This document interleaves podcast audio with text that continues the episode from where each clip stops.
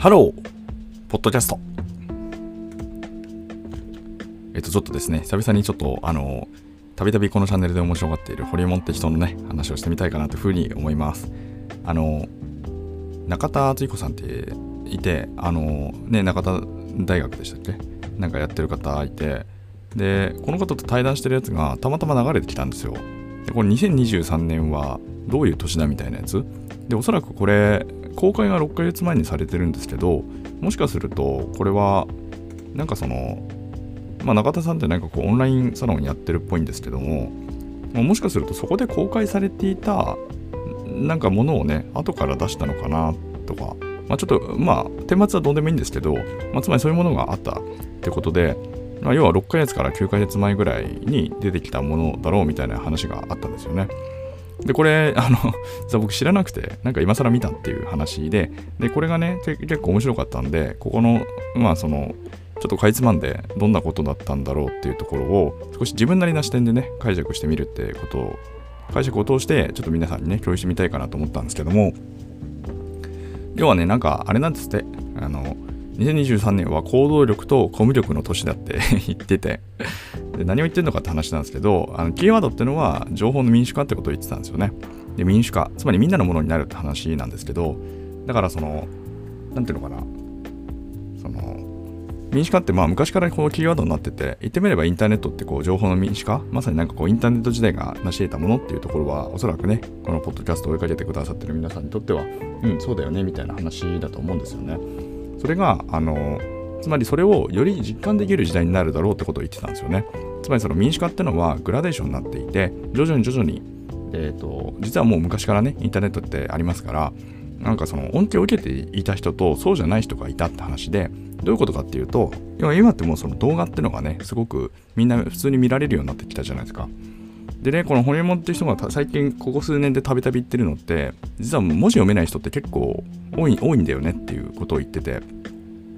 まあこれ正直その何ていうのかな。なんか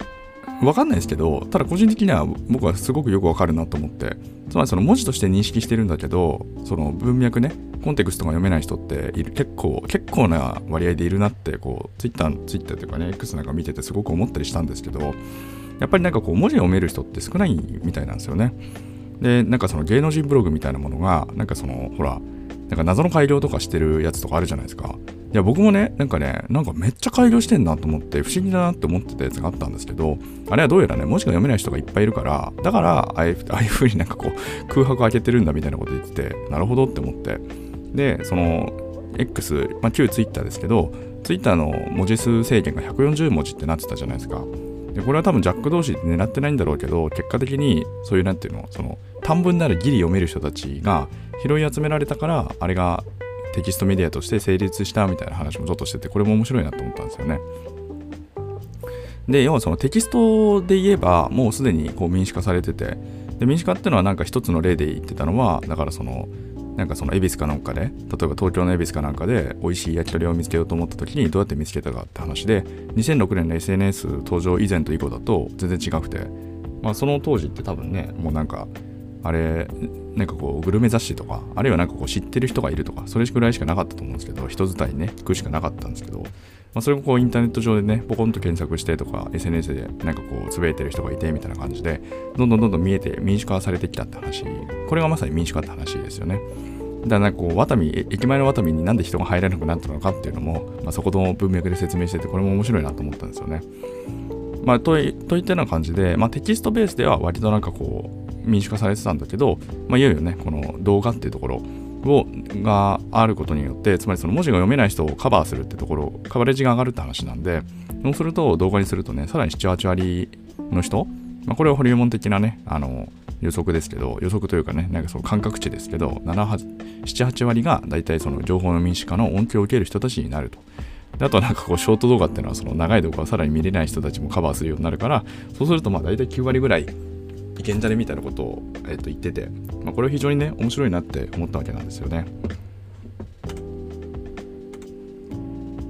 でここからその行動力コミュ力みたいな話になっていくわけなんですけどつまりなんかこう民主化っていうのはすごくいいことだみたいな話もあるんですけど一方でそれは何ていうのかこう弱肉強食になるみたいな話もしていてだからこれからななんていうかさまざまなこうね情報が民主化されてくるとそれを組み合わせてどうあのそれらをね使っていくかみたいな話になっていくじゃないですか。でいた時にそのまあ、要はその使えるものが増えてくるっていうのは便利な一方で誰でも使えるよねって話にもなるからやっぱりそれは何ていうかこうすごく何ていうのなんていうのこう戦闘力が高い人っていう表現をしてたんですけど なんかまあやっぱりそういう人たちにとってはまあ非常にこういい時代であるとでそうじゃない人たちには辛くなるという話しててじゃあその戦闘力高いって何って話っていうのが、まあ、つまりその行動するかしないかのマインドだって言ってたんですよね。でこれはまあホレモンがたびたびよく言ってることですけどもう行動する時代だってずっと言ってて。でなんかこう 3, 3階層になんかこう人々を分類してたんですよね。なんかその頭良くて行動できる人。であの賢いんだけど行動できない人。でそのバカなんだけど行動しまくる人みたいな。まあその3階層があるって言ってて。で大多数の人たちがそのコリコいわゆるそのそのちょっと頭いいし気が利くんだけど行動しない人みたいなね。まあ、そこが一番ボリュームゾーンだみたいな話してて。でその基本的に昔っていうかまあその民主化以前っていうのはやっぱりその頭良くて行動できるとかバカだけど行動できるみたいな人は行動できるっていうのがまあやっぱり強くて。でその中間層っていうことをなんかコリコっていう言葉使ってねちょっとホリモンいやいやいやバカバカにするような感じになってるんですけどまあでもまさにその層っていうのがその行動できるかできないか行動するっていうのはおそらく鍛えられるんじゃないかって仮説のもとにだからねそのオンラインサロンみたいなやつもやっててみたいな話につながると思うんですけど、まあ、つまり行動する時代であると。だからもう様々なものが揃っていて民主化されているってことはあとはそれをいかにねそのその打席に立ちまくるかでバットを振りまくるかみたいなね、まあ、つまりそういう話なのかなっていうところですよね。でそれがいわゆるその行動力って話でであとそのコミュ力って言ってるものはなんかそのまあコミュ力かよってね一昔前のその採用とかでも結構なんだよコミュ力って みたいな話もあったと思うんですけどただやっぱりなんかそのなんだっけななんかあの寿司屋の話よくあの寿司屋修行するのはバカだみたいなねこういうことを言って炎上したみたいな話ありましたけどまああれの本質っていうのはつまり何ていうのかなこのいい素材といい道具があってあとはそのね、気前のいい大将がいると寿司屋は成立するよって話しててまあ、つまりその技術っていう要素がそこにない存在しないわけですよね。いいネタがあって、で、それをね、さばくようないい道具があって、でもそのね、その味を維持するためのさまざまなね、調理器具、いい調理器具があって、でも最後にやっぱり人があれだよね、みたいな話で、まあ、それが寿司屋が成立する条件というかね、カウンター越しで。だから黙って寿司握ってたいんだよって、ね、職人肌気質な人もいたとしても、じゃあそんなの別に機械でいいじゃねえかっていうか、要は競合は機械になっちゃうわけなんですよね。そこになんかいる意味みたいなやつっていうのが何ていうかこう存在しないというか、まあ、もちろんそれはブランディングによると思うんですけどね。その黙って握るっていうその空間その人が醸し出す人間としての魅力みたいなものが溢れてまくってしまうようなねそういうかなり既得な方というかね奇跡的な方が筋合いやったらそれぞれでねまた一つの価値になるかもしれないけどまあ確かになるほどそうだなと思うわけなんですよね。まあチャット GPT とか出てきてね、まあ、どのようになるのかっていうのはちょっとわかんないですけど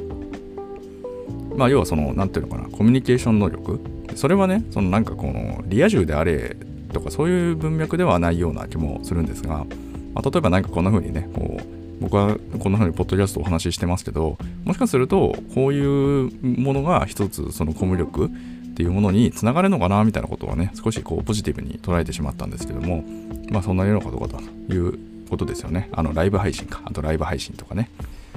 まあ、要はそので、その何だっけ、ライザップってところ、なんか一昔はあ流行ったね、ブーチブーチってね、あれありますけど、まあ、あれもなんかこう、採用するときに基本的にスキルってほとんど見てないらしくて、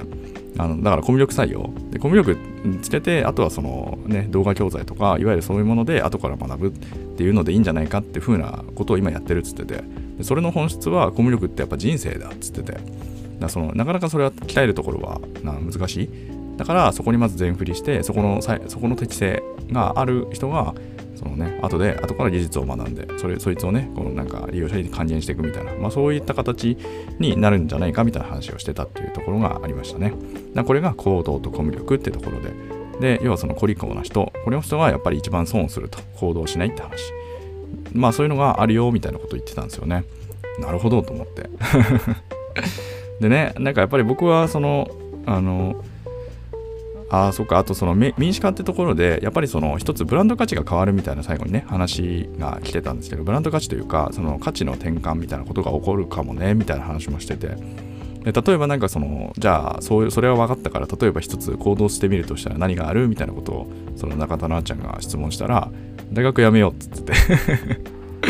まあ大学辞めようっていうかね大学辞めようは多分その大学通ってるねその年齢層の人たちがメインボリューム層だと思うんですけども、まあ、例えばなんかその一つの行動例としてそういうこと言って。て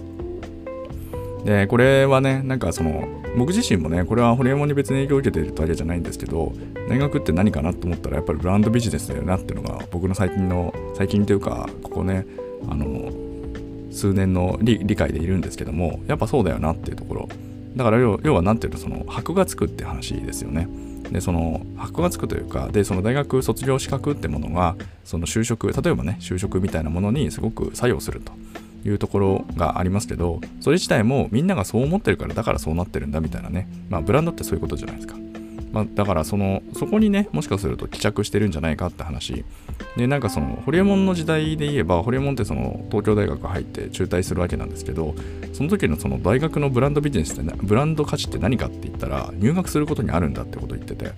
その当時はね、入学すること。で、あとはその、時間かけて卒業することに何の意味もない。だから辞めるっていう選択。つまり、つまりその、ブランド価値の本質を理解したから、だからそこで辞めて、まあ、起業して、まあ、ああいうね、ホリエモンみたいな人になっていくわけなんですけど、まあ、確かになって思ったわけですよね。で、その入学するってところはおそらくそのね、その共通のテストをくぐり抜けたもう猛者たちが入るまさにその公平産地な一部の大学にしかねその価値っていうのは存在しないって話でうんなるほどなって思ったんですよね。でただその今の時代ってのはもうもはや何て言うかなその知識みたいなものって昔はねその民主化されてないからそういったところに行かないと取り行けないって話も付随してたから同時にねそれがそのあの巡回転するとそのブランド価値になってたと思うんですよ。だけどその今の時代ってねもう本当にいろんなところに様々ないいものっていっぱいあるじゃないですか。教えてくれるものとか。って言った時になんかその本当に必要な知識って何とか本当に何だろうかなこのみんなが知ってなきゃいけない知識って何だろうってすげえ難しい時代になったなと思ってだからねその僕もやっぱりその義務教育みたいなものって未だにこう9年間やってるんだけど9年も必要なのかなっていうか、まあ、そういうこと結構思っちゃうわけなんですよ。ねやっぱりまあ少なくとも僕はねそのあの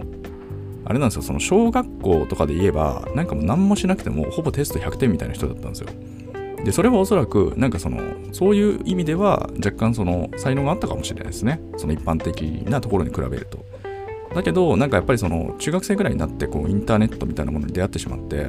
でそこでやっぱり何ていうのかな言語化できなかったんですけど僕はなんか本質的に勉強することってなんか勉強することっていうかねつまりその勉強のスタイルの問題なんですけど新しいことを知ったりとかそういうことはすごく意味があるなと思ったんですけどなんていうかこう要は問題を解くことをやるじゃないですか。で問題って何って言ったら答えが正解が必ず決まっててでそれは神が作ったものじゃなくて誰かが作ったものなんですよね。そこら辺の誰かが。先生なり何なりが。って言った時にその人たちが作った世界観に自分単独でなんかこう記憶たどり寄せてなんか答えるってなんか本当にアホらしいなって思ってしまって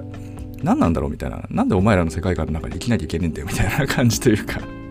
まあそこからね僕はその非常に没落していくんですけどそのねでまあ要は中途半端にできるから高校行けよって大人に言われてまあ行ってまあいわば今で言えばね親ブロックみたいなもんですけどまあでもその後ね無事没落して まあそんな感じになっていくんですけどまあでもなんていうかこうやっぱり僕自身の原体験と照らし合わせてもこれはやっぱりそのすごく何ていうのかなこう本質的に今の勉強勉強と言われるものって本当に何なんだ何なんだろうなって思っちゃうのでだからね自分自身もその今子供いますけど全然勉強しろみたいなこと一言も言ってなくて だから本当にもう適当にやればいいんじゃないってぐらいなんですけどで、なんかその、そのあたりもね、その要は大学が幻想になるんじゃないのって話も、だからそのルイ・ヴィトンってバッグを持ってる時にね、そのなんかルイ・ヴィトンってバッグを持ってるとやっぱりその一つのブランド価値ってあるじゃないですか。なんだけど、そういうものと同じようにルイ・ヴィトンが通用しなくなる時代が来るかもって言ってて、でそれと同じようにその大学卒業資格みたいなところがもしかするとね通用しない時代が来るかもしれないみたいなね話もしててこれは非常に面白いなと思ったんですよね。であとまあそんなところかな。うん。まあ、というのがありまして、あの非常にね、こう面白い話だったなと思ったので、今日はね、ちょっとすみません、中後半の方をね、少し、あの、僕の少しなんか視点みたいなものを交えてみたんですけども、えっと、その、えー、2023年のキーワードっていうところね、あの、の話をさせていただきました、えー、このチャンネルでは明日がちょっと楽しくなる IT というコンセプトで、IT との私が極快、拡大解釈した IT をお届けし、皆様の明日がちょっとでも楽しくなればという、そういうチャンネルになっております。まあ、やっぱりね、まあ僕はね、ちょっとホリエモン信者 かもしれないので、まあでもなんかすごくね、落ち着くんですよね、僕ね、あの人が言ってることってね。なんかやっぱりその、突拍子もないってわけじゃなくて、僕は多分ね、結構、思考が似てるんだろうなって思ったんですよね。なんかその、もちろんあの人はちょっと先進的すぎるので、まあ、言ってみれば、なんか僕の想像をはるかに超えてくれる人で、なんかそういう意味だとね、なんかこう正解が正解じゃないかって別に本当に僕の中でどうでもいいことで、なんかそれがこう面白いか面白くないかって、ただそれだけで見た時に、もう明らかに面白いわけなんですよね。まあだからそれ、で、それは別になんていうの、そのその時点で正解が出てなくて、そこからそのまさに行動、キーワードにあった行動ってものを通じた上で、なんかその後にね、何か分かってくるじゃないですか。それがなんかこう、今のなんか義務教育的なこう正解思考だと、正解じゃなければならないし、正解じゃなかったらバカにされるみたいな話になるじゃないですか。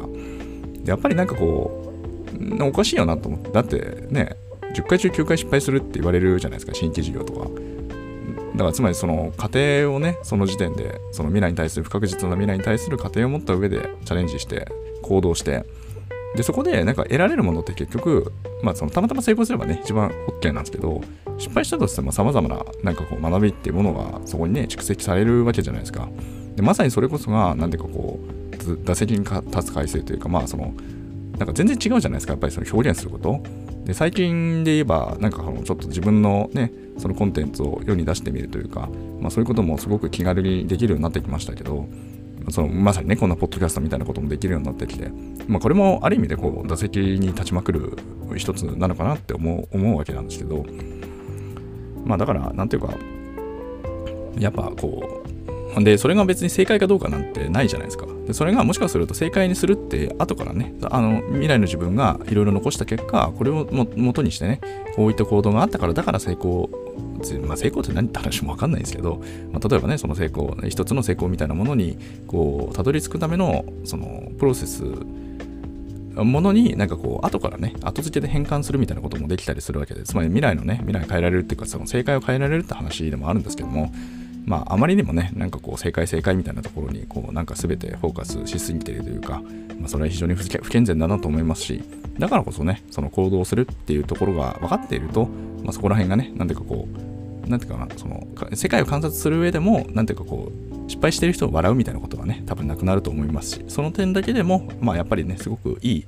あの思考法なんじゃないかなって 思いましたっていうね、ちょっと最後は、うん、シリケレトンボっぽい感じですけども、あの、もしもね、楽しい、あの、楽しかったよって思っていただけるものになってたらね、嬉しいなというふうに思います。えー、それではね、皆様とまたお会いできる日を楽しみにしております。Have a nice day!